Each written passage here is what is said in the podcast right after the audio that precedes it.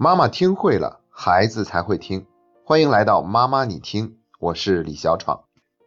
最近这一段时间，每天的点击量都有所上升，而且节目下方的留言和点赞也变得越来越多了。特别是在付费提问频道，每天都有新的提问。在这里呢，要再一次感谢大家对我们节目的信任。今天的节目就是从付费频道的提问里面选择了三个比较有代表性的话题来跟大家做一下分享。那我们现在先来看第一个话题，就是有位家长说，老人总是提议想让孩子的性格变得狠一点，因为孩子的玩具被人抢走了也不敢要回来，这样老人们觉得呢有点心疼，觉得孩子这样的话就太弱势了，所以就鼓励孩子要把玩具抢回来。老人的这样的做法合适吗？对于和老人之间有教育理念冲突的这个话题呢，我很早之前就曾经讲过，那期节目叫做《春节在家不认同老人教育孩子的方式应该怎么办》，大家可以去收听一下那期节目。在这里呢，我更想谈论的话题就是让孩子的性格变得狠一点，这个目标是不是一个正确的目标？那我觉得这个目标是正确的，但是老人所提供的方式是无效的。的确，有的孩子的性格呢，表现的就是有些畏首畏尾，缺乏独立性，过分依赖亲人，在生人面前呢不敢说话。有的时候我们就会用胆子小、不善于表达，甚至用软弱、懦弱这样的词语来形容这样的孩子。然后呢，出于对孩子的爱和保护，我们就觉得这样的性格他在社会上是一定会吃亏、受欺负的，所以我们就想鼓励孩子性格能够变得狠一些。这样的目标怎么可能是错误的呢？老人的动机完全值得我们去肯定。但是直接要求孩子你要狠一点，你要狠起来，要把自己的玩具抢回来，这样的说法孩子是很难做到的。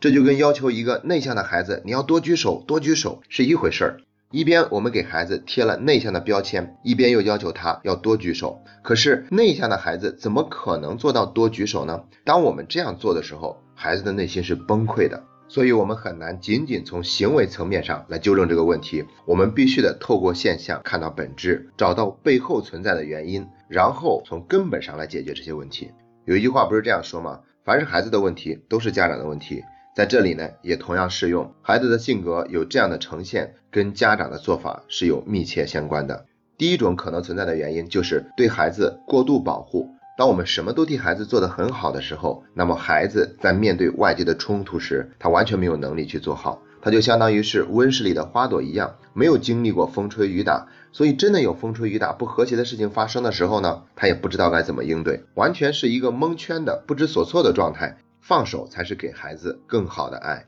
而我们对于孩子的过度关爱和保护，就相当于是剥夺了孩子体验成长的机会。第二种可能存在的原因就是家长过于严厉，对孩子有打压，不允许孩子犯错误，所以长时间以来，孩子就形成了一种自我压抑的状态。也就是说，我们把这个孩子的自尊心和自信心都打没了，完全变成了一个乖乖听话的一个孩子。他不仅会压抑自己的情绪，还会压抑自己的需求，所以玩具被别人抢走了，他也不敢要回来。做什么事情都害怕自己会犯错误，所以最好的做法就是什么也不做。还有第三种可能存在的原因，就是我们给孩子传递了一种负面的消极暗示，我们直接用懦弱、软弱、胆小、恐惧这样的词来形容了孩子，给孩子贴了一个负面的标签，这就相当于是我们亲自挖了一个坑，然后把孩子放到这个坑里，然后站在外面对孩子喊说：“你要赶快上来。”而且我们在提要求的过程中呢，简单粗暴，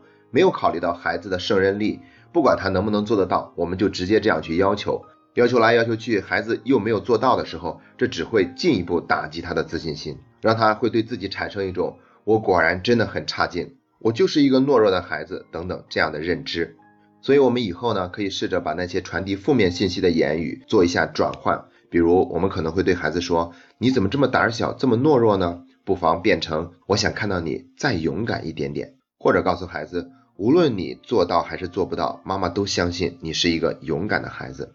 其实啊，很多时候这样的孩子就跟我们之前讲过的所谓的暴脾气的小孩是一样的。也就是说，他们之所以那样做，并不是他们故意这样做的，而是没得选。他们需要学习一种更合适的来应对这些冲突的方式，而不是要背负一个你要变得狠起来这样的重担。因为这是一个既不明确又不具体，同时还没有考虑到孩子实际胜任力的做法。更合适的做法，那就是就事论事，让孩子自己学会解决冲突，因为他跟小朋友之间的冲突是他自己的事儿，我们可以在旁边有所陪伴和支持，但是解决冲突还是需要孩子自己去面对，而不是由我们代劳。我们可以帮助孩子寻找更好的解决冲突的方式，然后鼓励他去尝试自己去面对。当他面对冲突有了一些成功的经验以后，他就会不断的强化这种行为，然后他就会对自己解决冲突充满信心，性格呢自然也就不会显得那么弱了。像前一段时间，我有两个朋友来我家里做客，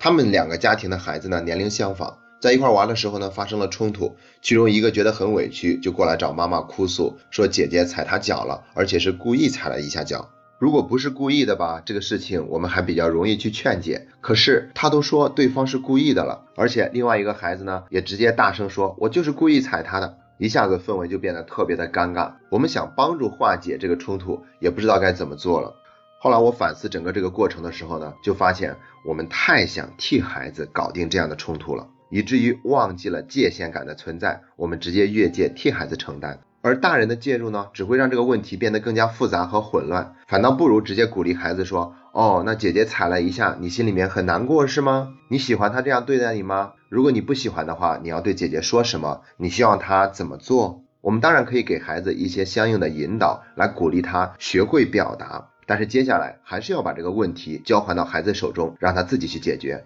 如果他不愿意跑过去跟姐姐说这些话，那我们就让他在旁边稍微的坐一会儿，静静的陪一陪孩子。同时还可以给姐姐做一下引导，你踩了一下妹妹，你又是说故意的，她都哭了，那你看看要对妹妹说些什么或者做些什么呢？同样，在做了引导以后呢，还是把问题交还到孩子手中，这样的话，大人也就会变得轻松自在，不会觉得那么尴尬了。第二个话题是有家长问说，自己的孩子总是说话不算数，约定好了的写完作业再看电视，可就是不照做。总是要在那里先看电视，看够了以后再拖拖拉拉、磨磨蹭蹭的去写作业。其实关于孩子明明约定了，但却还不照做这个话题呢，我之前曾经聊到过，但我还是想在这里重复一下，并深入的做一下探讨。我们可以先想一个问题：这个世界上有没有人故意出尔反尔，并且还乐在其中？我想没有。那我们就应该明白和理解，孩子不是故意说话不算数的。我们必须得承认，在孩子同意做出那些约定的时候，他是愿意对自我有一个约束和挑战的，他愿意让自己有进步的表现的。而我们的家长呢，有没有真的很坦诚的面对孩子内心那份对成长的渴望，还是说想借机用一些约定来约束孩子，给他戴一个紧箍咒，甚至为了让孩子能够做出承诺，不惜提出一些交换条件来诱惑这个孩子做出这样的承诺？那这就是满满的套路了。回头孩子自己琢磨琢磨，感觉完全不是那么回事儿，原来自己上当了，一不小心落进了爸爸妈妈做好的圈套里面，所以接下来他肯定很难愿意遵守这个约定。那可能有的家长会说，我当时是非常认真的，为了支持孩子的成长，才让他做出这样的约定的。那我觉得也很有必要去检查一下，在这份为孩子好的初心里面，是否已经不知不觉掺杂了想控制孩子的那份私心。因为如果我们真的是为孩子好的话，那肯定会考虑到他承诺的这个方案的可操作性，或者说，如果发现具体操作的过程中它并不具备可行性，那我们会赶快对这个方案进行一个调整。如果在看到孩子没有遵守约定的时候，我们并没有这么做，而是对孩子说：“你怎么说话不算数啊？你怎么不遵守约定啊？”那我们就真的是借机给孩子戴了一个紧箍咒，来方便管理他。所以我们要理解，孩子他做出了约定却还不遵守，一定是有其他的原因的。就像我们前面所说的那样，有可能是孩子慢慢的回过味来了，发现原来一切都是套路，所以他不愿意遵守；又或者说他真的是特别不喜欢去写作业，所以他就违反了约定；再或者说承诺的要求太高，自己根本就做不到，所以望而生畏，知难而退了，干脆放弃。还有就是，当孩子没有认真去做的时候，家长就会拿当初的约定来要挟孩子，这样做反倒激起了孩子的逆反心理，就更加对抗，更加不配合。那一刻，他内心的潜台词就是：我宁可背负不遵守约定的压力，我也不会让你得逞。